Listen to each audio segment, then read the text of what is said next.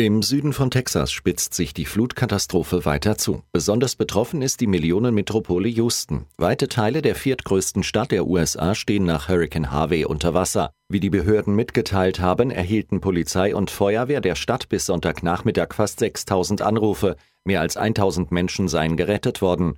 Viele von ihnen hatten sich auf die Dächer ihrer Häuser geflüchtet. US-Präsident Donald Trump will morgen in die Katastrophengebiete reisen und sich persönlich ein Bild von der Lage vor Ort machen. In den österreichischen Alpen sind nach Angaben der Polizei fünf Bergsteiger tödlich verunglückt. Dabei handelt es sich offenbar um Deutsche. Die Gruppe sei 200 Meter über Eis und Geröll abgestürzt. Der Hang sei etwa 40 Grad steil gewesen. Eindeutig identifiziert wurde nach dem Unfall laut Polizei zunächst nur einer. Es handele sich um einen 34-jährigen Deutschen aus Bayern.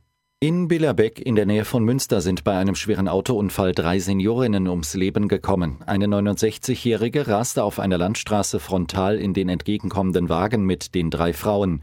Sie und ihr Ehemann auf dem Beifahrersitz wurden bei dem Aufprall verletzt. Alle drei Frauen in dem anderen Wagen seien noch am Unfallort gestorben.